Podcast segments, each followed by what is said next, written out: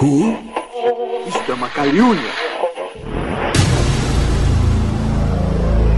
Você está ouvindo Will Who Cast.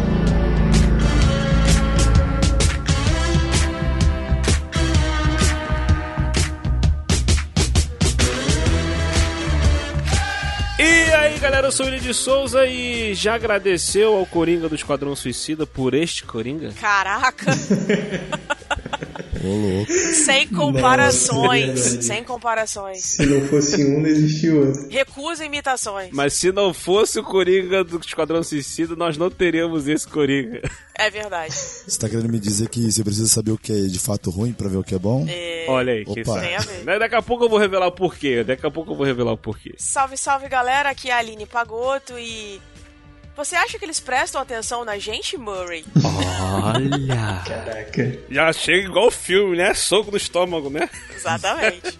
Olá, meu nome é Beto, mas quando você for me chamar, será que você pode me chamar de Coringa? Ah! Oh. Muito Boa, garoto. boa! Muito boa, muito boa. E aqui é o William Floyd e precisa lançar mais alguma coisa esse ano? Ou já, já acabou? Ah, ainda falta. Pra mim, Não, ainda Pra falta. mim deu. Tem Star Wars vindo aí, tem Star Wars, É, Star ainda Wars. falta o Exterminador do Futuro também. Sarah Connor vindo aí com tudo. Ah, isso é- B10, maravilhosa. Tipo, no ar com elas. Fica aí. Já era do Jabá? Opa, formato. Não, eu já dei spoiler do próximo programa. Mas beleza. Muito bem, galera, estamos de volta com mais um Willcast. Hoje o Cleiton não está presente, está trabalhando muito, está em três, quatro Oh. empregos. Ele é o Tá uma Julius. loucura, ele não conseguiu. É, ele não conseguiu. É o Julius em dobro, né? Porque ele é largo e, e vai. Ai, meu Deus do céu. Para, William, Dois para. Julius. Para, para. Aí, quatro empregos. Entendeu? Aí, aí ele não, não conseguiu ainda assistir o filme, então a gente juntou essa galera aqui. Chamei ali o Xará, o William. E vi aqui, não tá o meu primo, mas tá o meu irmão aqui, o, Herbert, o Beto, vamos chamar de Beto, Betinho. É o Herbert Richard. Herbert Richard. Isso aí. É nepotismo aqui nesse isso, eu nunca programa. vi ninguém falar isso na minha vida. Me chamar de Herbert Richard. Ah, Piada comigo. Mas eu tenho uma observação pra fazer. Depois de um cast com dois Munizes, temos um cast com três Souzas. três Souzas e dois É. Williams. Exatamente. Pra você Caraca. ver? É isso aí, cara. E, e a gente se juntou aqui pra quê? Pra quê? Pra falar, lógico, do sensação do polêmico filme do Joker. Vamos falar do Joker, mas primeiro.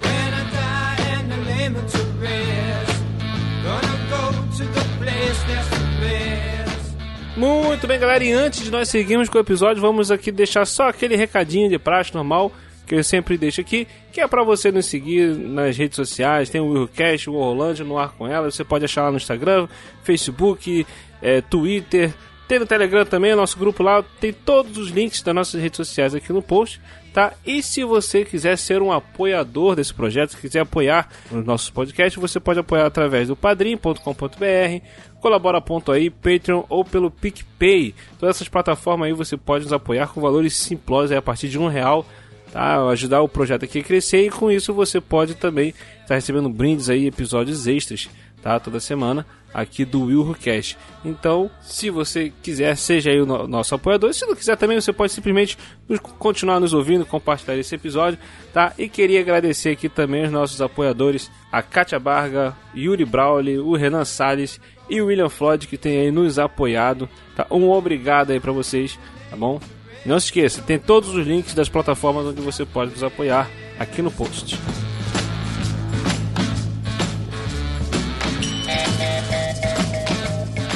E queria falar também que você pode também me escutar falando do filme do Coringa lá no Sala de Justiça, um outro podcast que eu tenho que é para falar só sobre o universo DC, sobre com fãs da DC. Às vezes tem alguns Marvete lá também.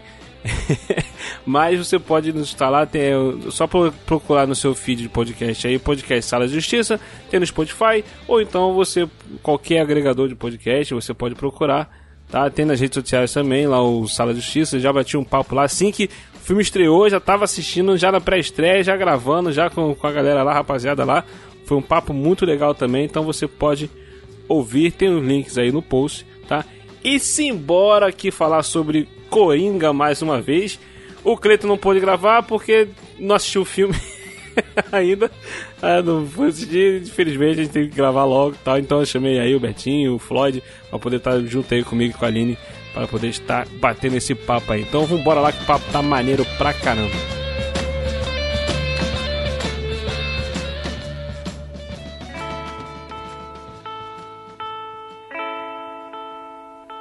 I should laugh, but I cry because your love has passed me by. You took me by surprise. You didn't realize that I was waiting. Gente, olha só, antes de a gente começar, eu queria fazer uma observação aqui, eu contar uma, uma leve história. Teve um, alguns sketches pra trás aí, que eu com- comentei aqui uma história do Faz Outro Domingo. Não sei se o ouvinte tá lembrado. que o esse querido que tá na, na nossa- na nossa mesa aqui com a gente hoje, o Beto, né? Quando ele era criança, ele, por causa de algumas teimosias dele, ele não queria ver, parar pra assistir a série do Superman. Você vai Quando a série acabou, ele ficou chorando porque ele não, queria, não viu e ficou, faz outro domingo. Ele queria que voltasse domingo pra ele poder ver a série do Superman. Parece É Clark. cara. É. Bullying aqui ao vivo. com o irmão. É, Só que e Rede acontece. Nacional. Rede Nacional. Eu queria marcar só um, um registro aqui, cara, que tem um outro lance que eu tive com, com, com o Betinho quando ele era criança, relacionado ao Batman e ao Coringa. Não sei se ele lembra disso, mas quando ele tava com seus 6 anos de idade, eu comprei um DVD do Batman do Tim Burton. É, de 1989, eu falei assim: vou apresentar este Batman ao meu irmão, porque quando eu tinha 6 anos, quem é ouvinte aqui do Urcast sabe, minha mãe me apresentou o Batman do Tim Burton fazendo a festa de aniversário, então vou apresentar o Batman do Tim Burton pro meu irmão. E coloquei o DVD pra ver. E ele fez uma reclamação na época, não sei se você lembra disso, Betinho. Crítico de cinema, com 6 anos de idade. Com ele com 6 anos de idade, o filme rolando, a gente assistindo o filme, ele sentado no sofá, ele assistindo o filme comigo. Quando chegou no final do filme, ele falou: Pô, esse filme tem mais coringa do que Batman. Caralho. Caraca, é verdade, eu lembro disso.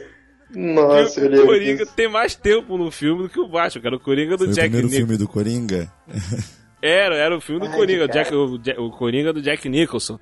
E agora aqui, ó, quase 15 anos depois, ele tá aqui pra falar sobre o filme do Coringa, que não tem Batman. Caraca. Até tem, né? Mas. O filme não tem Batman, mas tem o Bruce Wayne, né? O Bruce pequenininho. Então, tem, Isso, tem todo um o pouquinho nível. de Batman, assim. Só um pouquinho, assim. Tem ali o Bruce, tem É. o Thomas, tem o Alfred também, tem a Gotham, tem tudo ali, tem todo... a- Alfred é acima do peso, inclusive. Exato. Ele é quase o rap, né? Do... Quase mesmo. Homem de do- Ferro. do Vai- Homem de Ferro. Então bora falar aqui sobre o filme do Coringa com spoiler. Se você não assistiu ainda, vá assistir, pelo amor de Deus! Depois você volta aqui pra poder escutar o, o que achamos. Ou escuta por sua conta e risco.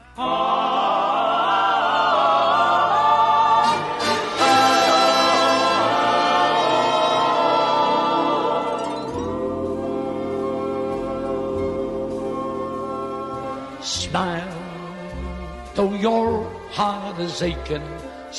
Joker, Coringa, né? Arthur Fleck trabalha como palhaço, palácio, ó, como um palhaço para uma agência de talentos, né? É um, um cara ali que tá tentando seguir a vida normal e tal, mas ele tem já os seus problemas mentais. E após uma série de acontecimentos ele e assassinatos, inicia um se inicia um movimento popular ali em Gotham City e tem uma crescente para poder ele se tornar o maior vilão da história dos quadrinhos quiçá da cultura pop em geral, porque eu ainda eu acho que a figura do Coringa é o maior vilão de todos os tempos, maior até do que o Darth Vader, porque no final das contas o Darth Vader acaba se tornando um herói, o salvador da parada. Na verdade, eu acho que o, eu acho que o Coringa, ele é um. Não chega nem a ser um vilão totalmente. Em alguns momentos ele banca de anti-herói, né?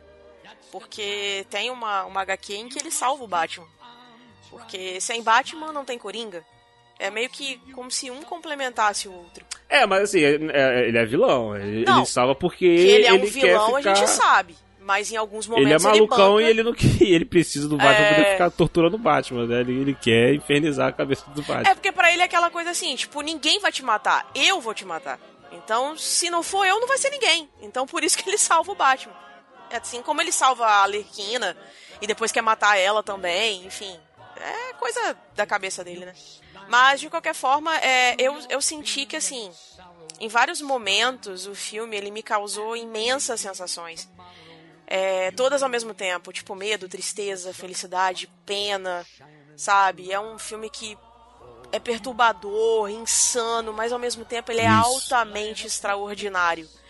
Tem um, um roteiro muito bem construído, muito bem amarrado.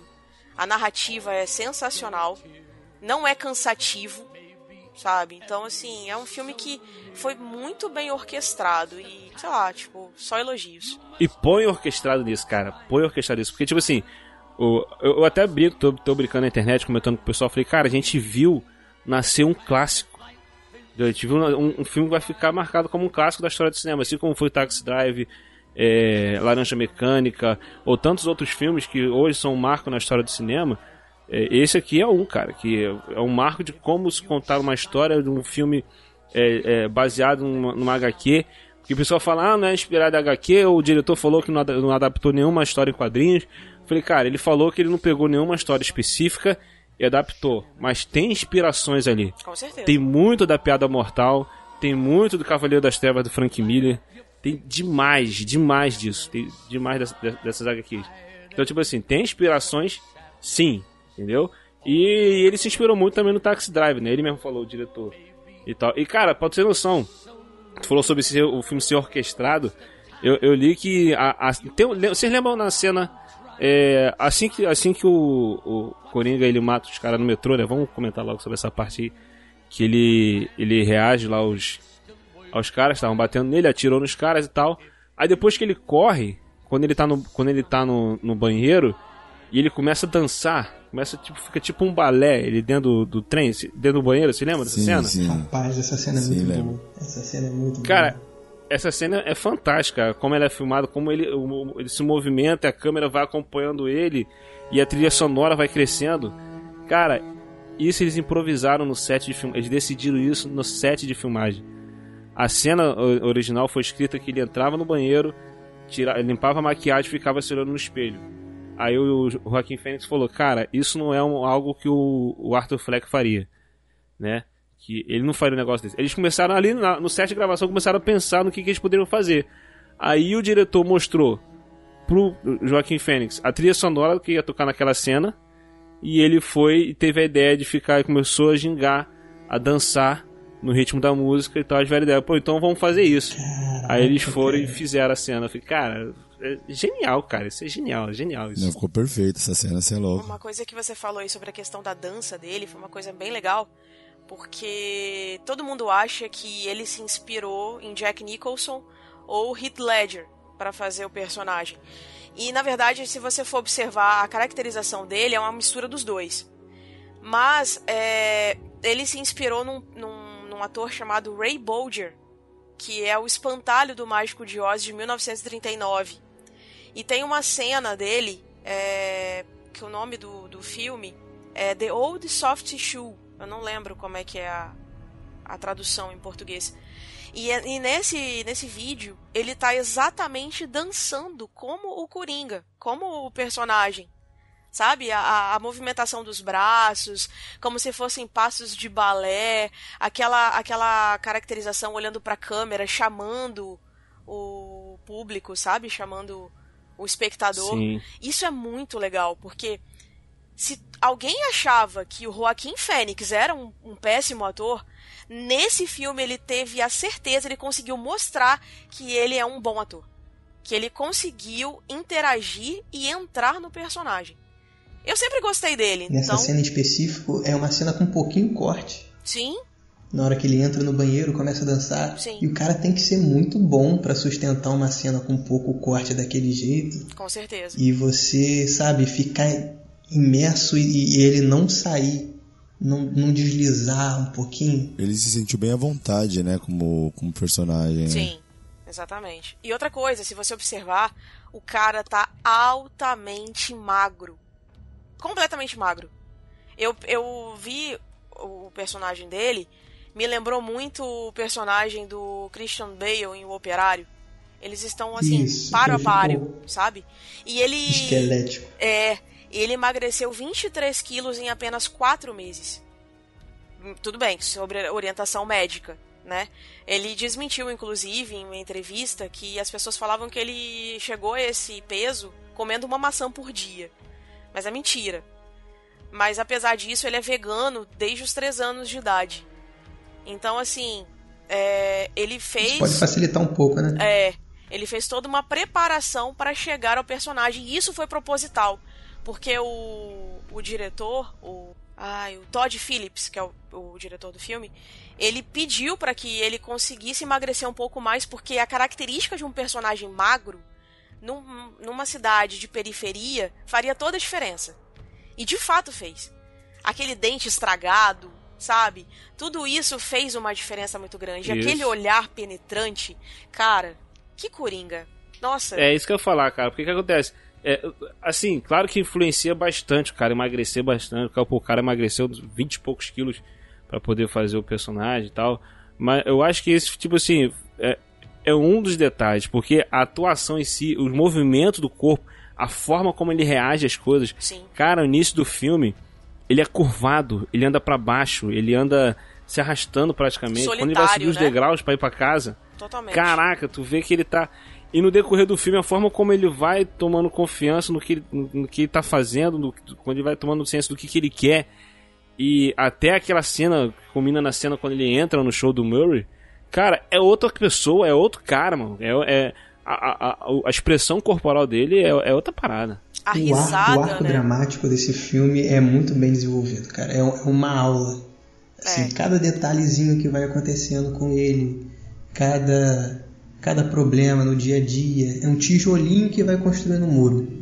Aí no final você vê a- o, o processo de construção todinho e no final você vê praticamente o muro pronto, É verdade. que é ele no, no, no programa do Murray. É verdade. É, é absurdo. Eu, eu sou um rapaz novo, entendeu? Eu não vi muita coisa no cinema. Inclusive, uma das. A primeira, a primeira vez que eu fui ao cinema foi quando o William me levou pra ver Procurando Nemo. Oh, Eu lembro até hoje. Olha aí. Que bonitinho. E, cara, eu nunca tive a experiência que eu tive no cinema como eu tive assistindo Coringa. Foi algo tipo de ficar perplexo mesmo. Durante 100% do filme você não querer prestar atenção em mais nada. Pessoa do lado te cutucar e você Nem piscar. nem, nem notar. É, nem piscar. Foi absurdo, cara. Foi absurdo. É, é muito bom. Melhor experiência que eu tive numa sala de cinema na minha vida. Bonitinho. Cara, é, é- foi surreal, foi surreal. É aquela coisa até do filme que tem o que? Duas horas de duração, cara.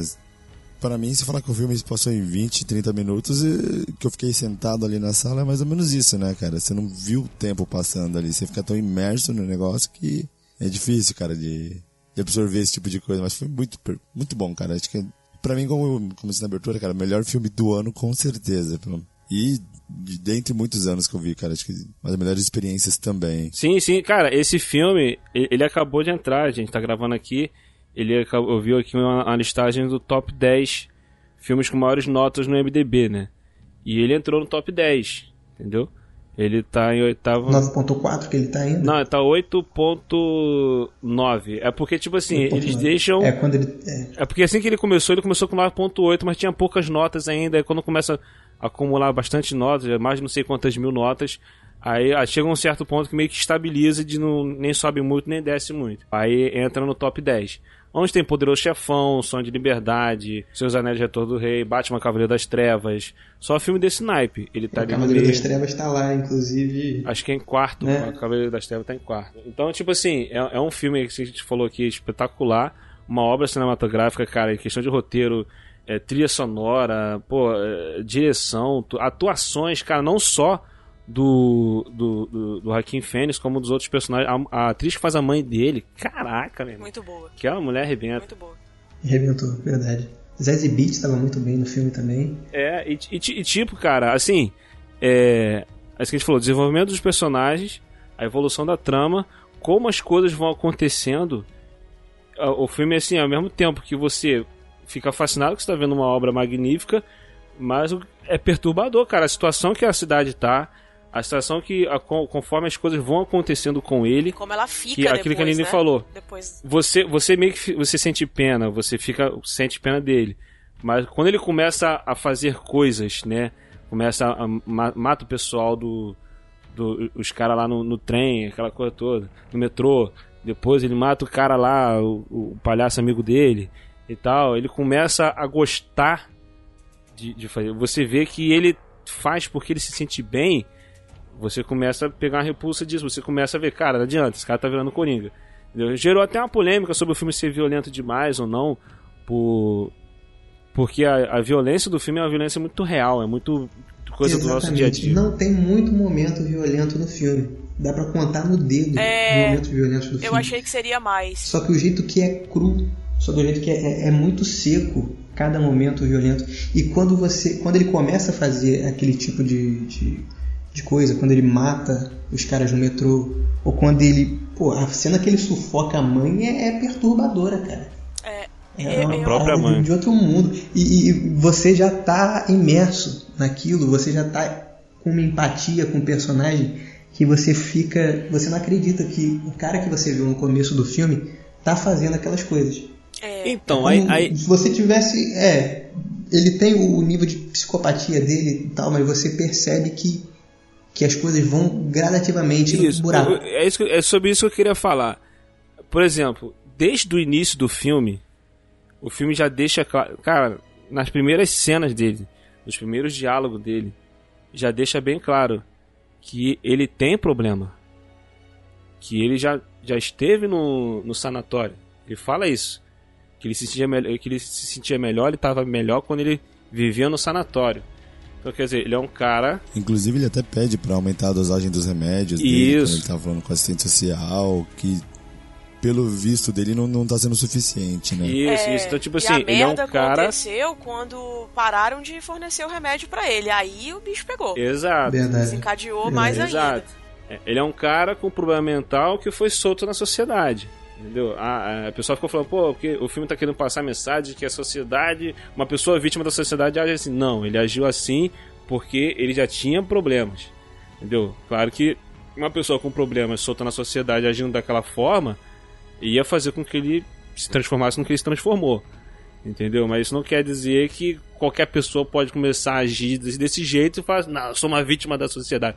Entendeu? Então é, é- é- é- são, são coisas a, a se pensar. E, e a forma como o filme trabalha isso e evolui isso é fantástico. Por exemplo, tem uma parte que quando ele começa meio que pegar confiança, né? Que ele vai no, fazer stand-up e o pessoal começa a dar gargalhada, ele vai na garota e dá um beijo nela, aquela coisa toda e tal. Aí você, pô, o cara tá começando a pegar confiança. Aí, eu- aí, quando eu tava assistindo o filme, eu fiquei assim: caraca, o filme não vai pra esse lado, cara. Eu não acredito que eles vão pra esse lado. Caraca, de, eu- o cara tá indo pegando confiança e daqui a pouco vai acontecer algum baque na vida dele e ele vai enlouquecer e tal. Aí daqui a pouco, quando vem o plot, a revelação de que era tudo coisa da cabeça dele, cara, eu fiquei, caraca, maluco, cara. cara. Foi, foi, foi tenso. Esse, é, esse plot foi genial. Essa virada foi genial, Mas cara. olha só, falar uma coisa aqui. Na verdade, é...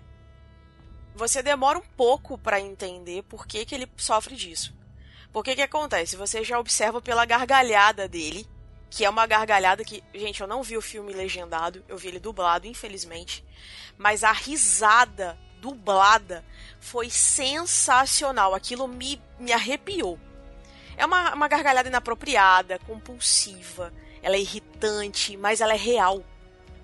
Porque aquilo ali demonstra sinal de demência, que é um problema mental. Então o que, que acontece? Quando você descobre que ele já tem esses problemas, né? E aí ele vai até o sanatório, pega aquele relatório de diagnóstico da mãe dele.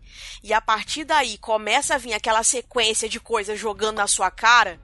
Tipo, ele passou por isso, ele passou por aquilo, ele foi no, no Thomas Wayne, descobriu que era mentira, e aí ele não queria acreditar. Aí ele vai e descobre que a mãe dele tava mentindo pra ele, e aí ele descobre que o filho da puta do cara do trabalho tava sacaneando ele. E aí é uma sequência de eventos, uma sequência de ações que vão acontecendo, que vai, você vai percebendo Que ele era abusado quando Exatamente. criança, né? cara, não tem como você virar e falar não. Esse cara não foi uma vítima da sociedade. Tem sim. Tem sim. Porque o que acontece? O cara dependia de remédio para ficar bem. O cara foi o tempo inteiro abusado. Ele era ele, ele sofria, ele era agredido o tempo inteiro. E aí no final ele não é uma vítima da sociedade? Tem sim uma culpa. Então, mas, mas- isso não quer dizer, isso não isenta ele de ter um problema mental. Porque, na verdade, todos esses eventos só agravaram a, a, a- o problema que ele tinha. É isso que eu tô querendo dizer. Não tô defendendo, tá? Não tô defendendo. Não, então, o na questão sobre, é, sobre vítima da socie- sociedade, é porque, por, acaso, por um acaso, tem pessoas que tá criticando falando que o filme é muito violento pode influenciar pessoas a agir não, dessa forma. claro que não. Falei, cara, a sociedade não vai fazer a pessoa agir dessa forma. Não. Ele agiu daquela forma porque ele já tinha Histórico. problema mental. Ele tinha histórico. Que veio, É. É, já tinha histórico da família e já veio pelo que ele né? sofria quando ele sofria as coisas na infância. Entendeu? Eu já li que esse tipo, esse tipo de, de distúrbio que ele tem da risada, de ele poder começar a dar risada do nada, sem, sem motivo algum. Normalmente as essas pessoas que sofrem disso, elas começam a dar risada quando elas estão nervosas. E isso são traumas que veio da infância, Sim. a maioria das- dos casos. Entendeu? E até você falou da risada, quem dublou ele foi o Hélio Ribeiro. Muito É, o- boa o dublou muito bem, cara. Muito eu, vi, eu vi legendado, É. eu vi com o áudio original. O, o Joaquim Fênix está espetacular, a forma como ele faz, que ele, ele dá a risada e ele tenta segurar, ao mesmo tempo que ele tenta segurar, que sufoca ele, cara. É um bagulho espetacular. E o Hélio Ribeiro mandou super bem na dublagem, cara. Mandou super bem. É, foi o que eu falei, da risada. Muito boa. É que essa questão até que a Aline falou sobre a vítima da sociedade, eu acho que assim, de fato, a certo ponto ele foi uma vítima da sociedade desde a infância e tudo mais, tanto que ele foi parar no sanatório. Quer dizer, o fato dele ser vítima fez ele pirar. Ele ficou louco, que seja. E depois, diagnosticado louco e tudo mais, a sociedade ainda deixou ele lá, à mercê de todo mundo, todo mundo Exato, dele, é. por, por assim dizer. Quer dizer, ele continuou sendo a vítima da sociedade e a sociedade também acaba se tornando vítima dele, onde toda a máquina do Estado negligencia todo mundo no filme, né? É, é, até tem aquele lance que a, a doutora fala, né? A, a ciência social fala que o governo não tá nem aí. O governo tirou tudo, tirou a- as verbas, tirou é, até dela, ela não ia poder mais atender ele e tal. Cara, mas tem uma frase que, que, que resulta que é muito boa, que ele, que ele escreve isso, né, no caderno dele, é que o maior problema de quem tem uma doença mental é que as pessoas querem que você se comporte como se você não tivesse. Sim. Cara, Sim, isso foi. isso é, muito é, verdade, cara. verdade. Isso é muito verdade. Entendeu? Você tá. As pessoas estão perto de uma pessoa que tem problema mental, a pessoa não quer que a pessoa tenha reações relacionadas à doença dela, quer que a pessoa haja como as outras. E não, cara, a pessoa vai agir diferente. Você tem que se É, tipo, a adaptar. pessoa fala, ah, que eu sofro disso. Ah, poxa, mas que pena, você sofre disso. Ah, mas você tá bem agora, né? Não Exato. vai acontecer, não- não vai dar uma crise agora, não. É, a, a sociedade age realmente dessa É, forma. não na minha frente aqui, né? Você vai- vê isso até no dia a dia, cara. Demais, Às demais. vezes você topa com uma pessoa na rua que é assim, ou até mesmo num, num grupo social que você frequente.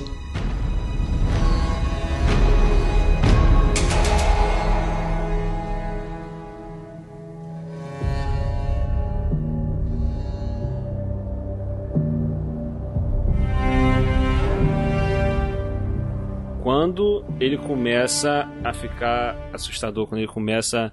Até quando ele começa a se pintar, né? Pra poder ir no show do Murray, né? Ele fica com a cara toda branca lá, e os caras vêm, o, anão, o anãozinho e o. Na sessão de vocês, o pessoal riu dessa cena? Muito. Cara. Muito. Foi, foi errado, foi. Riu, riu. Mas riu. É, Foi uma assim, cena muito tensa. A cena é muito tensa, mas. A cena é muito tensa, cara. Eu não consegui rir nessa parte, não, cara. Desculpa, eu, fi- não peguei eu tava- uma eu- cena. A cena que o. que o. O anão e o cara grandão chegam lá na Ah, casa dele tá. pra poder falar com ele e tal. Aí ele vai e mata o cara grandão. Né? Ele pega a tesoura, enfia- começa a matar o cara e tal. Dá aquele choque, né? aquela cena muito forte, começa a bater com a cabeça do cara, aquela coisa toda. Aí depois o anão fica acuado. Aí o que acontece? O anão quer sair. E ele fala: Não, pode ir que eu, não vou- eu vou deixar você sair. E o o, anão vai sair. cadáver, o cadáver do cara tá no meio do caminho pro No meio anão do caminho, sair. o anão tem que passar é, o anão tem por que passar cima do cadáver do, do cara que ele acabou de ver morrer e abrir a porta e você e eu tava assim, cara, ele vai matar o anão, ele vai fazer alguma Eu pensei coisa. a mesma coisa. E ele o, quando o anão vai abrir a porta, ele não dá altura pro trinco. Nessa hora, o cinema inteiro começou a rir, velho. Antes dele passar pra ir pra porta, o, o Arthur, ele. Ele ainda dá um ele tá susto, devagarzinho, ele, dá, um susto, nele. É, Isso, cara, isso. todo mundo na minha sessão riu. Acho que todo mundo na minha sessão riu dessa Mas cena. ele, eu, eu não achei que ele ia. Eu não achei que ele ia matar o anão, porque ele ainda fala que de todo mundo que ele conhecia, o anão é o único que tratava ele bem. Isso. Então, cara, mas o Coringa ele é imprevisível, cara. Exato. É essa que é a parada. É isso que eu tava pensando, A cara. cena funcionaria, a cena funcionaria, acho que tão bom quanto, ou talvez até melhor, se ele mata ou não. Se ele mata o anão, ia fazer sentido. Se ele libera o anão, fez sentido. Então você fica assim, ele pode fazer qualquer coisa ali. Igual, igual a cena do, do, do no talk show do Murray. Cara, Aquela aquela cena, cena, é, o nível de, cara. é o nível de tensão. Aquela foi a que me deu uma- um soco na boca do estômago. É, aquela ali me pegou de surpresa total, essa cena. Do, do Murray. Cara, Eu essa jurava, cena- nessa cena, eu jurava que ele ia se matar. Porque ele ensaia em casa, ele se matando. Eu, caraca, ele vai se matar, ou ele vai matar o Murray, ou ele vai matar todo mundo que tá na Então, plateia, cara, ele vai matar a véia do Eu lado. pensei, cara, eu, eu te juro, eu pensei em todas as possibilidades possíveis. Ele se matar, ele matar a véia, matar o, ou o cara que tá com a véia, ou, ou atirar na plateia, ou qualquer coisa. Mas, cara, não sei porquê, mas em nenhum momento passou na minha cabeça que ele ia matar o Murray. Em nenhum momento passou Porque na minha o, cabeça. o Murray, pra ele, é até uma figura paterna. Isso, tem. cara. Quando Então, ele tipo assim. no começo ali, ele. No começo do filme, é, no começo do filme, ele, ele fantasia com o Murray chegando pra ele e fala: Você é um filho que eu nunca tive. Você é uma pessoa boa, eu você cuida da sua mãe aqui e tal. troca. Isso. Aí você pensa, caramba, poxa, talvez ele não mate o Murray. Mas É, ele aí não eu, mata o Murray. mas tipo assim, é um nível de tensão tão absurdo que ele, quando ele começa a falar o que, tudo que ele fez e as pessoas, aí o Murray fica sério. tá? Aliás, o Robert De Niro tá muito bem, né? Não Robert De Niro, Robert De Niro. É, né, o? Robert De Niro. Então- Robert Eu De Niro. confundi ele com Aí, o Justin e- Hoffman, você acredita? Caraca, eu juro que eu, que eu confundi por causa do cabelo. Eu falei, caraca, É. Justin Hoffman tá bem novo até. Quando eu olhei assim, não, peraí, é o Robert De Niro. Porque eu reconheci pela pinta. Falei, caraca. Eu não sei se vocês leram Cavaleiro das Trevas do Frank Miller HQ ou se vocês assistiram a animação. Eu vi a animação, eu, eu li também. Ele, ele, é, isso é uma referência muito boa. Cara, na HQ, tanto na animação, o, o Coringa vai no talk show. Na HQ, se, é, se eu não me engano, ele, ele vai beijar a mulher lá e, e, e te- solta um gás na mulher, mata a mulher, então mata acho o público todo.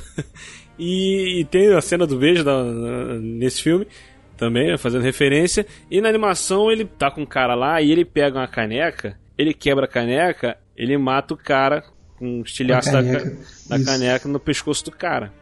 Então, isso ao vivo no programa. Aí eu fiquei pensando assim, cara, é muito isso, é muito Cavaleiro das Trevas isso. Aí eu fiquei, cara, ou ele vai matar a véia, ou ele vai matar o cara, ou ele vai fazer alguma coisa com a plateia. Eu, vou fazer, eu fiquei esperando, cara, quando ele puxa a arma e dá um tiro na cabeça do Murray, eu fiquei em choque, velho. Dois. Fiquei, novo, a caraca, cena maluco. também é muito crua. A cena é muito crua. Não é, não é nem o, o jeito que ele faz. Eu acho que é o, o jeito que a câmera pega como ele tá matando. A câmera não corta, a câmera fica parada e você vê o Arthur puxando. Não, aí o povo revólver. começa a gritar desesperado e ele fica meio que batendo a perna com um sorrisinho, aquele sorrisinho dele. Daqui a pouco ele levanta, puxa a arma de novo e dá outro tiro. E eu fiquei, velho do céu, mano do céu, cara. Não, e o mais interessante Essa- essa- é que depois que ele leva um tiro na cabeça, eu imaginei, vai chamar a ambulância, meu Deus, o cara vai sobreviver. Depois ele dá um tiro na barriga do cara e pronto, morreu de vez. Então não tem salvação, morreu mesmo e tal. Mas essa cena me impactou. E se vocês observarem, a relação do, do Joaquim Fênix com o Robert De Niro em cena, já dá pra observar que é desconfortável. Eles não se encaram, eles não se falam direito, porque eles tiveram uma discussão nos bastidores. Então, o De Niro queria que todo o elenco estivesse presente para ler o roteiro, porque ele gosta disso, para o filme ter mais interação e tudo mais. E o Fênix não queria aparecer. Uhum. E aí o, o, diretor, né, o Todd, o Todd, Todd Phillips, Todd Phillips. é, ele pediu pra que ele fosse e tal, pra que não, não contrariasse o cara. O cara era mais velho e tal, já é um veterano de Hollywood, enfim. Old school, old É, school. exatamente. E aí ele foi, ele foi contrariado. E aí ele fez a leitura do roteiro, a situação terminou, aí o Deniro chamou ele para conversar, a conversa não teve, né, bom resultado, eles não tiveram um entendimento. E aí a relação dos dois não melhorou. Ainda assim, você dá para perceber na hora que eles estão conversando que, tipo, eles não estão bem um com o outro. E aí eu imaginei, gente, aquela cena ali deve ter sido assim, tipo, vou descarregar isso aqui em você porque eu tô de saco cheio de você. Foi mais ou menos isso que Cara, eu imaginei. mas tipo assim, dois, dois monstros atuando. Sim, com certeza. Então, aí, cara, uma parte que eu dei risada. Eu dei, eu dei gargalhada mesmo, eu dei risada do Robert De Niro quando ele. Ele fala que tem uma piada, tá trabalhando numa piada, aí ele vai e puxa um caderno. Aí o Robert De Niro fala assim: Olha, ele tem um caderno. Aí ele tá, beleza. Aí ele começa a desfolhar. Ele fica, aí o, o, o Coringa fica um tempão parado olhando pra folha. Aí o Robert De Niro fala: Olha, não, você. Quando você quiser, tá? Estamos, Temos, todos os tempos do mundo, né? temos todo o tempo do mundo. Aí quando o Coringa fala, toque, toque. o Robert De Niro, você teve que ler isso aí. Você demorou isso tudo pra ler isso aí? Muito bom, cara. Maravilhoso. Muito bom, cara. Muito bom, muito bom, verdade. Caraca, o Robert é muito bom, cara. Ele muito bom, ele encaixou perfeitamente esse personagem, cara. E tipo assim, Ainda esse mais filme... ele fazendo um personagem igualzinho, não igualzinho, mas com uma inspiração igual em Rei da Comédia. Eu tinha visto esse filme, eu tinha visto esse filme um pouco É antes. isso que eu ia falar, porque ele fez, o Robert De Niro fez o Rei da Comédia e o Taxi Driver. E esse filme tem muito de, deles também, né? O personagem dele em Coringa é, é praticamente o personagem do Jerry Lewis no, em Rei da Comédia. É um paralelo E- muito, muito engraçado de ver. O que eu acho até interessante dessa cena, cara, é que antes até do, do Coringa matar o Murray, cara, ele fica, pô, tendo aquela discussão do, porquê ele matou os caras. Ele, ah, mas vocês gostam disso, o tipo, da humilhação, do Bob, dessas coisas e tudo mais. Até ele, até ele questiona, você não me trouxe aqui só pra zombar de mim? Tipo, Exatamente. o que de fato acontece, né? E era o que ele tinha feito, de fato, né? É, ele levou ele ali só pra poder zombar. Porque ele pegou o stand-up do cara, que era de engraçado, talvez pela risada É engraçado forçada por lá, ser se ruim, né? por Porque ser- o vídeo do cara era engraçado porque não tinha graça. Ele não era um comediante fazendo graça. Aí ia, ele tirou sarro disso ao vivo. E ele queria levar o cara lá, né, pra poder fazer isso. Foi até daí que ele deu o nome de Coringa, né? Onde o Murray deu o nome de Coringa. É, Isso. é, na verdade, quando vocês falaram sobre a questão de quando ele tava em casa, ele tava simulando né, uma morte e tal, e que ele poderia se matar em palco, eu imaginei que ele não fosse fazer isso. Primeiro porque é, não teria graça ele se matar. O Coringa não faria isso. E segundo, ele precisava se vingar do cara de alguma forma. Então, ele passou por bom moço, né? Tanto que ele chega lá no, no camarim e fala: ah, quando você for me anunciar, me, me chame de Coringa, por favor. E então, assim, eu imaginei que fosse acontecer alguma coisa, mas não que fosse acontecer uma coisa tão sórdida. Sabe? Eu não imaginava que fosse ser assim, tipo, um soco na minha cara. Tipo, Mas toma aí. eu acho que quando, quando ele vai pro, pro show, a intenção dele era se matar. Eu não acho. Mas quando ele, ele mata o, o Murray, ali o Coringa realmente tá 100%. É ali que o Coringa, sabe, Eu entendi o que você quis dizer, cria mas a, a sua apoteose. Mas, É, mas o que eu tô querendo dizer, é, Beto, é o seguinte. ah, quando ele tá descendo as escadas. Como um filme não teria graça ele se matar ali naquela hora. Sim, mas o que eu tô querendo Sim, dizer. o obviamente. que eu tô querendo dizer é o seguinte: na hora que ele tá descendo as escadas, que os policiais estão lá em cima, olhando pra ele, que ele tá dançando, que aquilo ali, tipo, me lembrou muito o Jack Nicholson no, no filme, enfim. Ah, na hora que ele tá descendo e tudo mais, que ele sai correndo pelo metrô. Cara, ele não ia fazer aquilo ali à toa. Ele faz um caos dentro do trem. Ele causa a discórdia mesmo, o caos mesmo ali dentro. E aquilo ali deixou ele feliz. E aí o que, que acontece? Não, mas se, se tu reparar, foi meio que acidental. Ok, Aí ele gostou e deixou rolar, É isso que eu tô falando. Tem- É disso que eu tô falando. Quando ele chega lá no palco e aí ele começa a ver que ele tava sendo zombado e tudo mais, aquilo ali foi mais um start pra ele. Entende? Então, assim, é, tava na cara que ele não ia se matar. Tava muito óbvio. Mas o, o- onde eu tô querendo chegar é o seguinte: é, quando ele chega e fala pra, pro Murray que ninguém olha pra ele que se eventualmente ele estivesse jogado na calçada, as pessoas passariam por cima dele e não estariam nem aí para ele porque não ajudariam. Então, eu acho que aquilo ali foi um start dentro do metrô. Entendeu? Porque assim, tipo, em algum momento ele ia dar uma despirocada. E aí foi aquele momento. Uhum. E então ali ele não ia se matar. Entende? Então, assim, não é, não é o perfil do Coringa. Ele não, não, não tiraria a própria vida. É, assim, a- a- porque assim, a gente conhece muito o Coringa de quadrinhos, de filmes, de animações e tal e tudo mais. Mas o que me levou a ficar totalmente assim, sem saber quais, são, quais seriam as atitudes dele nesse filme, porque é um novo Coringa, totalmente do zero. Uhum. Entendeu? É uma nova adaptação. Porque, porque, assim, até o nome, Arthur Fleck, né? A Fleck. A Fleck. A. Ó, ó. Nossa, Engraçado que, que no, no, no filme, depois que, que ele, acho que ele mata a mãe dele, ele fala que ele nunca gostou desse nome. É, então, então tipo assim, é, é, como é que eu vou dizer? Ele, ele é como se tivesse, por exemplo, um exemplo que eu posso dar. Nos quadrinhos existe as graphic novels, né? Que não é uma, um- ela não tá acompanhando uma trama que tá tendo mensal. É sempre uma história única que ela tem início, meio e fim e acabou. E que é totalmente diferente do, do arco do personagem normal, normal que é no caso do Cavaleiro das Trevas do Frank Miller, onde o Batman tá velho, o Superman tá velho, o Robin é uma garota, o Arqueiro Verde tá sem a mão e, e- e- tudo mais. Então é uma história única fechada ali entre ele, tipo o Watchmen. O Watchmen também é uma história ali início, meio fim. Então, até acho que você que acompanha mais o universo DC, pelo que eu sei, né? É, até uma coisa, não sei, de uma dúvida que me surgiu até a questão dos universos, é a diferença de idade do Coringa pro Bruce. Porque até então, pro. Vamos ali que o Coringa é um cara de uns 30 e 40, 40 anos por aí, pra mais até. E o Bruce ainda é uma criança. Então vamos deduzir que até o Bruce se tornar o Batman e enfrentar o Coringa, o Coringa já seria um Coringa E- velho. Isso, então, então, tipo assim, existem várias adaptações diferentes. Entendeu? Onde eles têm a mesma faixa de idade e outras onde não, onde ele é mais velho. Por exemplo, a- o Batman do Tim Burton, o Coringa que matou diretamente os pais do, do Bruce, quando era criança. Entendeu? Já, já por exemplo, o Coringa do, do Heath Ledger, não, é um Coringa da mesma faixa de idade do, do, do, do, Bruce. do Bruce. Então, tipo assim, são várias adaptações. Essa aqui é algo totalmente novo. Por exemplo, quan- quando surgiu a ideia de que ele poderia ser filho do Thomas Wayne, eu falei, pô, eles Não, vão pra esse lado. no eu falei, cinema, eu falei, caramba, eu o, falei, não, o Batman é eles vão mexer Coringa. nisso?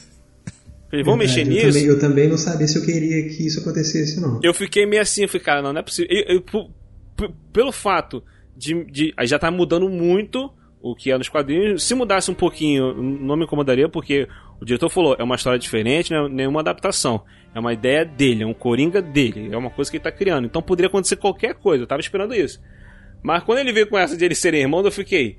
Pô, aí, aí você já tá indo por um caminho que eu não sei se é o certo. Aí eu fiquei meio assim. Aí foi igual o lance da, da ilusão lá. O, o diretor ele te leva pro achar que vai acontecer uma coisa, daqui a pouco ele, pá, é outra. Entendeu? Aí quando revelou que não é. Porque eu até pensei assim, pô, esse ator que faz o Thomas Wayne, ele tem idade pra ser pai do, do Joaquim Phoenix? Eu fiquei até nisso pensando. Então, Aí- é, mas aí, aí acabou que revelou que não era nada, nada disso. Entendeu?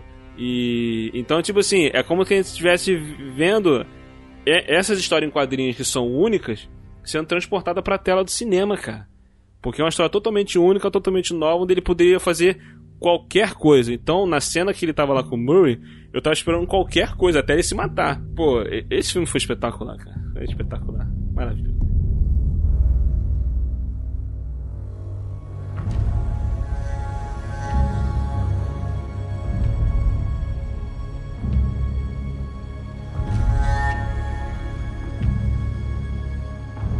E agora que você falou sobre Thomas Wayne, eu queria falar um pouquinho sobre Thomas Wayne, porque eu acho que eu nunca vi na minha vida um Wayne tão babaca, tão safado quanto eu vi nesse filme.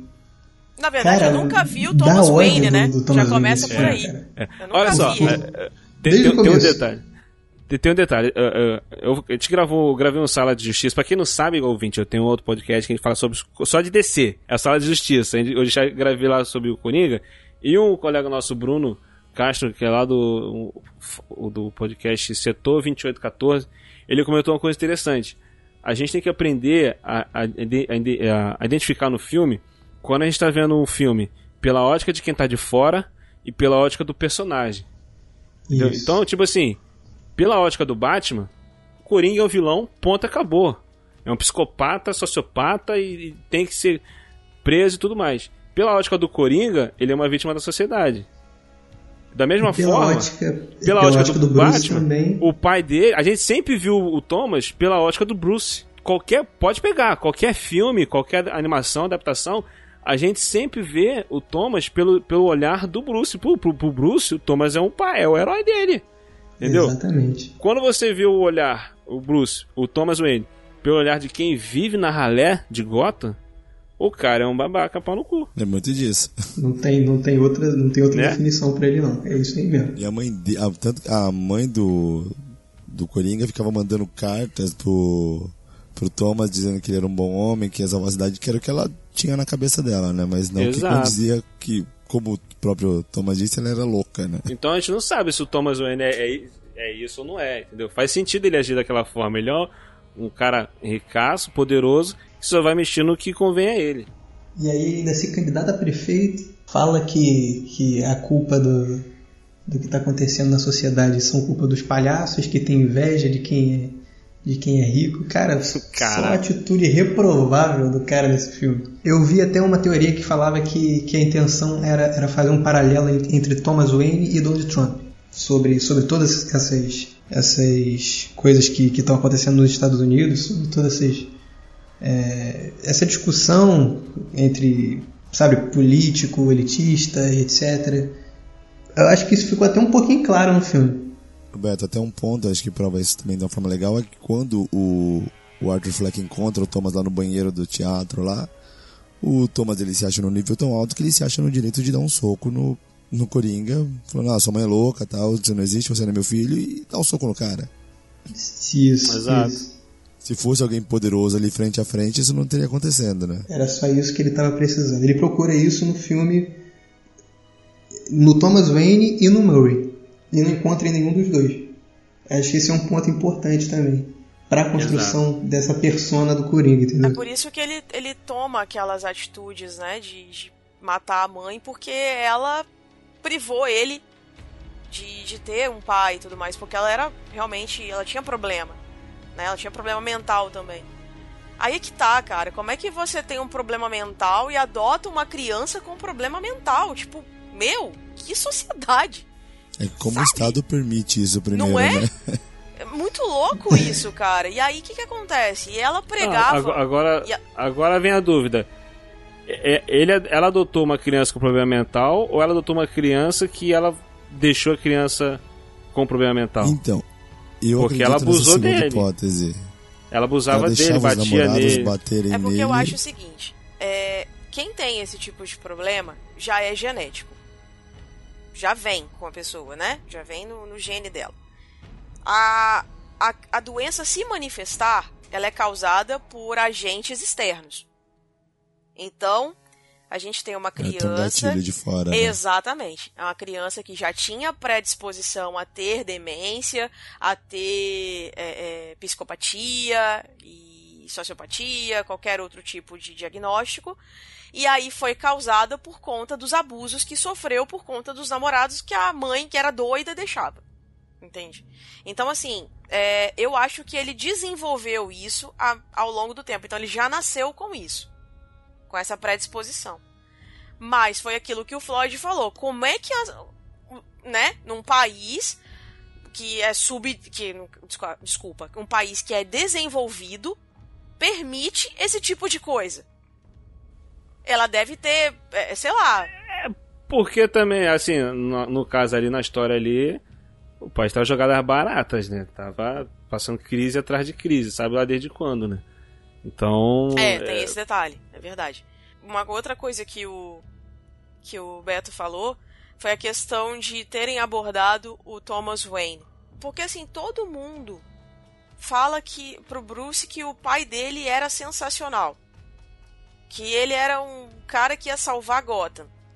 E aí a mãe do do, do Arthur fala pra ele também que ele realmente era um homem bom. Tudo bem que ela era apaixonada por ele.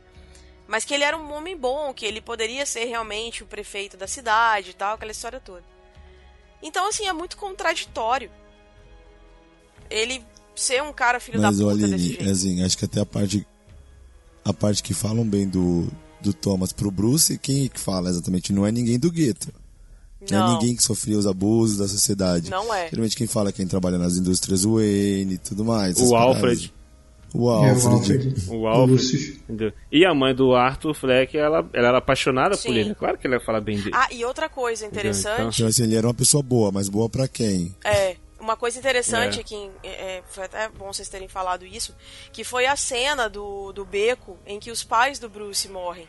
Que o suposto palhaço Caraca. vira pra ele e fala: Você merece isso. Você conhece a nossa realidade? E esse diálogo foi mudado, porque não é exatamente assim que os pais dele morrem. Não é simplesmente porque, ah, você vai conhecer a nossa realidade. Foi um assalto mesmo, né? Não foi só chegar lá e matar. Então, é que eu Então- tô falando, cara. Ca- Cada versão é uma versão. Sim, Entendeu? É o é o que eu tô falando, cada, cada filme, cada quadrinho, cada adaptação. Mas, Mas, tipo eu assim, achei isso o, legal. o que se É isso que eu manteve. dizer, William. Eu achei isso bacana porque condiz com. o- eu, eu achei, o- eu achei Pois sensacional. é, eu achei que condiz com o achei- roteiro. ah, entendeu? Cara, na hora que tava aquele caos, aquele alvoroço, aquele desespero, aquela loucura, barata voa do caramba, e nego se desesperar na rua, aquela coisa toda, tudo se quebrando, a ambulância batendo no carro que tava o- que o Coringa tava, os caras soltando o Coringa e, e tirando ele, aquela Ei, meu Deus do céu, que loucura! Essa é a gota que eu queria ver! meu Deus. É isso aí, Cavaleiro das Trevas, que vira na veia, meu irmão! Aí, não, aí, quando aparece a porta lá abrindo lá do cinema, lá que tá lá escrito, né? é, a lenda do Zorro, né? A máscara do Zorro, alguma coisa assim. E os Wayne saindo com o Bruce, eu falei, não! Eles não vão fazer isso, cara! Aí quando foi dando sequência a cena, dando sequência a cena que finalizou, cara, mas eu fiquei, meu Deus! Cara, cara casou perfeito. Maravilhoso. Cara, Muito me bom. lembrou muito, eu acho que casou muito com o Batman do Tim Burton, cara, que é o Coringa que mata o Batman, os pais do, do Bruce. E aqui ficou meio que, tipo assim, o, o Coringa influenciou, né, na morte do Bruce, cara. Pô, do- dos pais do Bruce, né? Foi, Indiretamente, esse né? final foi, foi épico, cara. Indiretamente ele influenciou. A- apesar de eu ainda achar uma burrice eles irem pro beco escuro em qualquer situação. Com certeza, com certeza. Sem dúvida alguma. Tavam- assim, eu acho que faz sentido porque eles estavam querendo sair daquele. Porque, cara, tava muita loucura na rua, velho. É, Tava muita loucura. Pô, tacando fogo, é quebrando. tipo o episódio, episódio Rick and Morty que eles, que eles saem matando todo mundo, que é permitido matar todo mundo. O Gotham vira aquilo. É porque, na verdade, o que acontece? De qualquer forma, eles iam sofrer alguma coisa. Eles iam ser machucados de alguma forma. Porque tava um monte de, de gente com taco na mão, quebrando as coisas e tal. Só que aí eles não esperavam que seriam mortos, né? Tem esse detalhe. Agora, aquela cena ali em que o Bruce fica paradinho e a câmera vai se afastando, cara, que plano sequência. Putz, ficou muito linda aquela Não, cena. cara, aí. Aí corta lá, porque ele alvoroço lá, o Coringa levanta, pega o sangue que tá na boca e, fa- e marca, o, o a, sorriso. marca a pintura da boca, do sorriso, e começa a dançar de novo. E Pra todo mim, mundo essa exaltando é ele. a cena do filme. Pra mim, essa todo é mundo a cena do exaltando filme. ele, cara. Todo mundo exaltando ele. Nossa senhora, essa cena. Não, aí, aí agora, vamos lá. Pra encerrar. Pra encerrar o papo. Aí vem o desfecho. Coringa lá no sanatório, lá no Ar, Asilo Arkham com a doutora, né? E ele começa a rir. Ali, se você parar pra reparar, é a vez onde ele tá rindo de verdade. Ele tá rindo porque ele quer, não por causa do distúrbio. Sim. Verdade. Nessa cena ele tá rindo porque ele está rindo mesmo, ele tá achando graça. Entendeu? Aí ele tá rindo, aí a doutora fala, né? é, Qual é a graça? Aí não, eu lembrei de uma piada. Piada Aí ela mortal. fala assim: "Você- pode contar, você pode contar para mim? Aí você não entenderia. Aí nessa cena aparece o, o Bruce sentado, ajoelhado no chão, os pais dele mortos e ele rindo. Ele rindo, aí depois corta pra ele andando no corredor. Ele começa a cantar a música lá, andando no corredor com marca de sangue no, no sapato. Correndo, né? Ficou claro que ele matou a mulher, que ele matou a doutora Sim. e tal. Aí vem o lance que eu tenho comentado que esse filme é interpretativo. O que, que vocês interpretaram dessa cena? Você tá falando da teoria que tá, que tá levantando a galera aí sobre. É o que você interpretou, porque esse filme deixa totalmente aberto, cara. Eu acho, por exemplo, é, desse, desse distúrbio que ele tem, por exemplo, com todo esse, todo esse arco com a história da personagem das Zazie Beats, levanta muita dúvida na cabeça de quem tá assistindo de se tudo que ele tá fazendo até então é coisa da cabeça dele ou não. E no final tem, tem essa parte em que ele, que ele fala dessa piada e dá a entender que pelo menos alguma coisa entre a morte do Murray no show e ele no, no sanatório foi coisa da cabeça dele. Pra mim. Tem gente, tem gente teorizando que tipo, muita coisa no filme foi coisa da cabeça dele. E tem gente teorizando que o filme inteiro foi coisa da cabeça dele, o que eu acho meio absurdo. Mas tudo bem. É, dá pra contar que, vamos por assim, que tem vários pequenos momentos que ele poderia ter sido preso em- no sanatório, quando ele invade a casa da mulher lá, que ele imaginou ter um caso. Ele poderia ser, não mostra o desfecho daquela cena, como ele saiu de lá direito, né? Vamos dizer que ele pode ter ido ali. Eu acho Tem que ele vários- matou ela. Quando ele matou a mãe. Quando ele matou a mãe. É, a, Isso a- a- a aberto minha esposa, a Adriana, Verdade. também, ela, ele, ela, ela acha que ele matou Ele a mulher. matou a moça, eu acho. Então, eu acho que não, porque ela também tratou ele bem. É, é, ela tratou ele bem, mas ela tava com medo dele, entende? E ela tinha feito um sinal de arma na cabeça, ou seja, Mas o ela anão É, também o anão tava. também. não tinha muito. O anão também. Mas O o, anão até tava com mais. não sei, eu acho que ela não. não- sei lá, não- eu acho que ele matou ela. Agora, a questão da, da doutora no final, eu não sei o que, que aconteceu, eu devo ter me distraído, eu não vi a, as pegadas. Tá de sangue no chão. Ele tá, ele tá andando. Eu não reparei. né? Com certeza ele matou. Ele matou a doutora. Pois é, e aí o que, que acontece? Agora você falando que dá pra, pra entender. Se ele matou ela, lá no final, eles viram as pegadas, tanto que dá pra ver que eles estão correndo atrás dele o tempo inteiro, porque ele tá tentando fugir do sanatório, Isso, isso. né? Então, de fato. Então, mas o o lance é o seguinte: o lance- esse final ele deixou o filme muito interpretativo. É isso que o, que o Beto falou. Tem gente que acha que é, de quando ele ele tá, tá sendo levado preso pela polícia. Tem gente achando que dali pra frente o que aconteceu é coisa da cabeça dele. Ele sendo usado pelo povo ali. Eu já acho que o fi... aí é a interpretação, gente. Esse filme deixa um ponto que qualquer um pode interpretar de qualquer forma. Entendeu? Pra mim, o filme inteiro é coisa da cabeça dele. Pra mim, aquele conversa com a assistência social no início é ele conversando com a doutora. Será?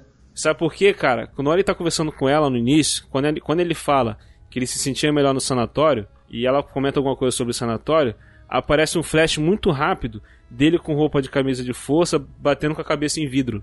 É muito rápido a Sim, cena. É sim, tipo, sim. é tum, tipo o comercial da Jequiti. Parece muito rápido. Sim, sim, eu, eu lembro disso, verdade. Entendeu? Aí chega nesse final, ele conversando com uma doutora negra. negra, como era a assistente Ah, é. social no início. As duas são negras. Entendeu? É verdade. Entendeu? E ele conversando com É ela, então pra mim né? dá a entender que o filme inteiro foi foi coisa da cabeça dele. E- e- e- esse diretor, ele, ele, é muito fã do Scorsese, ele se baseou em muitos filmes do Scorsese para poder fazer esse filme. E o Scorsese tem um filme chamado Ilha do Medo, onde o personagem do Leonardo. DiCaprio tá o filme inteiro investigando um crime no, no, no, Num no sanatório. manicômio. É, Quando chega no final, É ele tá ele, é um, ele é um paciente do manicômio. verdade. Mas se- será que o, o, Arthur ele entrava em um devaneio dentro de um outro devaneio maior? Pois é. Por exemplo, esse- essa parte com, a, com, com as Zazie Beats e no começo do filme, quando ele se imagina no programa do, do Murray, já são devaneios. Exato. então ele exato. tinha devaneios dentro de devaneios, É, tipo um sonho aí dentro é. de outro sonho, tipo Inception. Aí, tipo, Talvez Inception. a questão dele ter matado o Murray seria a vontade que ele tinha de fazer aquilo, né? E na verdade não era real. Pode ser. É, aí é interpretativo, cara. Pode ser. assim, Não tinha não parado tô dizendo pra que pensar o nisso. filme é isso. Tô falando que Sim, mas você inter- levantando essa bola, tipo, dá pra perceber que alguns momentos de fato parecem ser coisas da cabeça dele, mas algumas eu acho que não são não. Tipo a questão dele de ser demitido, ele levar a arma pra dentro da da, do Que hospital. cena, ele levando a arma pro hospital, gente. Pois é, É. eu não sei o que, que deu na cabeça dele, mas enfim. Não, tipo, eu, eu não sei se, se ele, se ele teria, o personagem do Arthur, é, a condição de ter pensamentos e devaneios sobre coisas ruins que acontecem com ele no dia a dia. Como a Aline estava falando, dele ser demitido, dele ter o problema que ele teve lá com a arma no hospital, por exemplo. né, que os devaneios dele são coisas boas, né? É, Mas ele chega a falar no início do filme, cara. Ele fala pra, pra assistência social, pra mulher da assistência social, né? Que você vem me perguntando se eu tenho pensamentos ruins. Só o que eu tenho são pensamentos ruins. Verdade. Entendeu? Tem gente que acha que, que só o final que foi cor da cabeça dele. Entendeu? Então vai por interpretação, interpretativo. Que o filme poderia acabar com ele filme- dançando, ele dançando, e os caras exaltando ele, ele dançando e dançando, subiu tela preta, pum, acabou o filme. mas por aí quê? deve entender que ele ficou solto. É, por, aí por que, que ele foi. que apareceu aquela cena no final? Né? Ele lá no sanatório, lá no Arca, Asilo Arca. Esse filme é muito bom, cara. Dá pra ficar discutindo esse filme durante horas e É, horas. dá pra ficar discutindo isso muito tempo. Pro Coringa, fugir do sanatório é terça-feira, né? É, ele no sanatório é um dia qualquer. E ele falou que ele sempre se, se- se- se sentia melhor no sanatório. Deixa eu fazer Entendeu? uma pergunta pra vocês aqui. Vocês ficaram esperando cena pós-crédito? Eu não fiquei, mas eu torci pra que não tivesse. Olha, não fiquei não. Eu não fiquei também não, porque eu sabia que não tinha. Não é Marvel, eu fiquei falando minha Phoenix, o Joaquim Phoenix teve uma ideia, teve uma ideia horrível de cena pós-créditos que ele deu pro, pro Todd Phillips. Os caras sabendo? Hã? Sim, eu li isso. Que era, ele, ele, deu, ele deu uma ideia, é, ele deu a ideia de passar os erros de gravações do filme logo Quem deu essa depois. ideia? Foi. Ele deu o Joaquim Phoenix. Cara, tá Ele maluco. deu essa ideia. Aí o Todd Phillips, não, não, não, não, não, depois de um filme desse você quer fazer um, Cara, acaba o um filme, todo mundo- desse. Mas O filme Um acaba, filme eu olhei pra cara, o filme acaba, eu olhei pra cara da minha esposa e fiquei. Caraca, é. Mas não teve, Pois né? é, não né? teve, né? Não, não, Não teve. teve, Não a pessoa teve, não entra, teve. aí entra erro de gravação. Não, pô. ele queria não, colocar os Tipo, erros de falha gravação na- nos créditos, enquanto os créditos vão subindo. Aí, tipo, cada ceninha do lado, assim, sabe? Como costuma aparecer às vezes. Só que aí o diretor virou pra ele e falou assim, filho, Tipo vida de o inseto. filme é muito seco, precisa não, entendeu? Vamos mudar essa ideia aí. Tá tudo ótimo, maravilha. Chega desse negócio de cena pós-crédito, acaba o filme, acaba o filme, É, acabou. e é um velho. filme que não precisa de cena pós-crédito. E aí eu, eu perguntei, porque assim, muita gente na sessão que eu tava, tava esperando. Porque tá acostumado a ver filme da DC que também tem cena pós-crédito. Aí ficou imaginando, ah, então deve ter, né? Então por isso que ficaram lá, por isso que eu perguntei pra vocês. Mas eu fui embora, levantei e fui embora. Eu só quero agora que a dona Warner não invente de fazer continuação e franquia em cima deste filme. Acabou. Não, não é pode, esse filme cara. Verdade. e acabou. Mas eu acho que vai rolar. Pega hein? outros Eu acho que vilões. vai rolar. Pega outros vilões. Pega o Lex Luthor, faz um filme do Lex Caraca, Luthor, a eu origem do pensei Lex a mesma Luthor. coisa. Vai, vai fazer o filme do Questão. O Questão. O, o, o Vic Sage lá, do cara. Conspirações e conspiração. Faz o que mais tem é personagem pra poder fazer filme. Assim, esse, esse selo é, é, DC Dark aí, sombrio. Totalmente separado, nada de franquia. Segue esse rumo aí. Acabou. Eu, acho que. Cara, eu só sei que eu tava esperando esse filme desde 2017. Desde quando saiu o rumor que, Que o. Scorsese tava. Ah, tava bem lembrado, bem lembrado. Vou te envolvido. falar. Vou te falar Isso. por que, que vocês têm que agradecer a Esquadrão Suicida por este Coringa. Bem lembrado, eu falei lá no início e não comentei. Ó, por quê? Eu vi uma entrevista do diretor Todd Phillips que ele falou que em 2016 ele estava num tapete vermelho de um filme que iria estrear War e ele Dogs? olhou. Hã? É o War Dogs, o filme que ele ia estrear, muito provavelmente. Não sei, não sei qual ano que saiu, mas deve ser o War Dogs. Aí ele tava lá parado assim, e ele olhou e ele viu ao fundo um cartaz promocional de um filme que estava em cartaz. Que quando ele olhou aquele filme, ele pensou: Cara, acho que dá pra fazer um filme maneiro do Coringa. Provavelmente ele não, de- não deixou bem claro, mas tu- a forma como ele explicou qual era o cartaz, tudo indica que era o cartaz do Esquadrão Suicida. e ele olhou aquele Coringa e falou assim: Eu acho que eu vou fazer um Coringa melhor que aquela, essa É, porcaria. gente, porque vamos combinar, né? Vou fazer um Coringa melhor do que esse MC Então, Agradeço ao. Esquadrão Suicida por Não, Coringa do eu Joaquin super agradeço, porque a gente sai de MC Guimê pra um Coringa direito, né? Um Coringa bacana. Porque, pô, eu vou te falar, Leto, Pior, coitado, né? era a cara saber do como é MC que- Guimê, como é cara. que tá a Puta que cabeça. pariu. Mas, enfim. A cabeça do Mas Jared é- Leto é- agora, como é que tá? O Jared Leto deve estar chorando no banho desde quinta-feira passada. Deve estar arrancando os dentes que ele, arran- ele colocou. Os dentes de ouro que A ele colocou. culpa não foi dele, a culpa foi do, do roteiro e de quem teve a ideia de fazer um Coringa daquele jeito. A culpa daquilo ali é de todo mundo. Da, a culpa daquela bosta de todo mundo, cara. não dá, não dá pra tirar. Não dá pra Teve, tirar. um- teve um podcast, teve um podcast que eu vi, eu não lembro quem foi, eu acho que foi o o Android, que ele era do Nerdcast, que uma vez ele falou assim, tipo do Will Smith, né? Era um filme do Will Smith, ele falou assim, pô, o Will Smith tem peito pra chegar e falar, cara, isso tá uma merda, muda isso daí. Eu acho que então, o Will Smith, como tá no Esquadrão Suicida, e o Jared Leto poderiam falar, cara, não, isso aqui não vai ficar legal assim não. Eles tinham peito pra poder bater de frente e falar, não, vamos fazer outra coisa. Mas não fizeram. Boa ideia, muito boa ideia.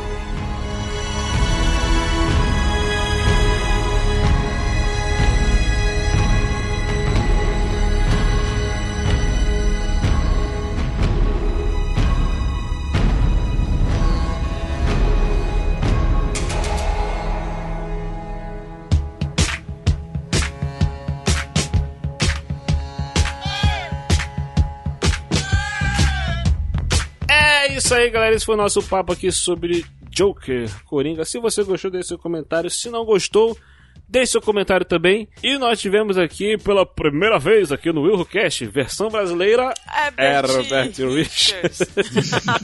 meu irmão Herbert. Fala aí, meu querido. Vo- Vocês que já tiveram aí tanto, tanta, tanto convidado bom, hoje tiveram que se contentar comigo. Nossa, Nah, que Caraca. isso. Foi bom, foi bom, foi bom. caraca. Olha só, Herbert. Cara, eu queria, eu queria, eu queria gravar Tu não com tem Clayton. jabá- Eu gosto muito do Clayton. Tu, tu, tu não tem Dou jabá pra com. Clayton. Ele é maravilhoso. Tu não tem jabá pra fazer, mas faz um agradecimento, alguma coisa, fala qualquer coisa. Ah, agradecer primeiro você, cabeça de gigante que, que sempre. Que mais respeito ajuda velho, aí. cara. O cara vem Fala aqui e que fala é- que queria gravar com o Cleito, que não, não quer gravar com o próprio irmão. E ainda te chama aí de fala que cabeçudo. chama o irmão de cabeçudo. Olha só, cara. Não, mas eu não, eu não estou mentindo. Se eu estivesse mentindo, você poderia protestar. Caraca. bem. Não sou cabeçudo, tenho cabelo grande. Diferente. Meu- Quando meu cabelo tá grande, parece Ah, que a minha cabeça é grande. eu- eu- eu- Igual o mamute da Era do Gelo, eu não sou gordo. É, é o meu pelo que me deixa fofinho. Fofinho, exatamente. Ai, maravilhoso. Gente, Ah, cast de família é assim, você, né? É cara, principalmente, a Aline. Ah, que bom que você tá Eu não sei fazer agradecimentos, não, cara. Eu sou muito ruim com esse tipo de coisa. E eu que sou Valeu, cabeçudo. muito obrigado. É, isso aí. Tá Minha cabeça é, é tão grande quanto a sua também. Irmão, Mas né? a, a diferença é que eu assumo, entendeu? É, irmão costuma ter genética parecida, mas só parecida. Você é mais novo, né? Ela ainda vai crescer. Vai crescer mais aí. A barriga vai crescer Você também. é Você novo não viu, ainda. você não viu o Everton. Nossa senhora. Você não Tá, viu gente, o nosso outro então. irmão. Ai, meu Então, né? A gente, a gente sai de primo pra irmão, aí dá nisso, cara. Cast em Valeu. família. Entendeu? É isso aí. Valeu, Beto. É, valeu, o Beto. podcast pra família Valeu. brasileira. Corta, corta o microfone dele aí. Corta o É o podcast da família brasileira. Só, só mais uma coisa, mandar, mandar um, um abraço pra Vinícius, que ele ouve o seu, seu podcast também, direto. Abração, Vinícius. Não, valeuzão Ah, aí. beijo, Vinícius. E tivemos aqui mais uma vez a presença do William Floyd. Fala, meu querido. Pô, gente. Eu venho de dois podcasts, o Ultra Combo, que é um podcast de games, onde a Aline já esteve lá gravando com a gente Sim. também. Não falando de games, mas de séries, mas foi bem bacana. E eu também venho do Fermata Podcast, que é um podcast de música, a gente fala de vários tipos de música, sem preconceito nenhum. E vocês com certeza vão estar lá muito em breve. A Aline já esteve também, né? Arroz de festa daqui. O William também vai, vai, todos vai vocês falar. convidados a ouvir a gente, tanto em Ultra Combo, vai com certeza. O William já sabe que vai. E convidar vocês pra me encontrarem por aí no ou ultracombopodcast.com.br ou no formatapod.com.br e ver todos os podcasts que eu faço parte. Quero agradecer mais uma vez, cara. É sempre uma honra estar aqui. Já falei com a Aline, com gente que. Eu, eu falo que vocês são especialistas, ela diz que não, mas pelo menos vocês falam das- coisas tão apaixonadamente que pra mim são melhores do que muitos especialistas. E é sempre uma honra né, estar aqui com vocês. Para. Eu vou chorar, eu vou chorar. Para. A Aline, Beto, William Cabeção. cueca. Ah, agora ficou o William. Cabeçudo. Ai, tomara que. Cabeçudinho da era, mamãe. pegou. Bonitinho. Ovos. que, que eu fui chamar esse moleque, cara? Você acabando na sua própria sepultura, É cara. tudo que vai e volta. O William agora é o Mike Wazowski. Maravilhoso.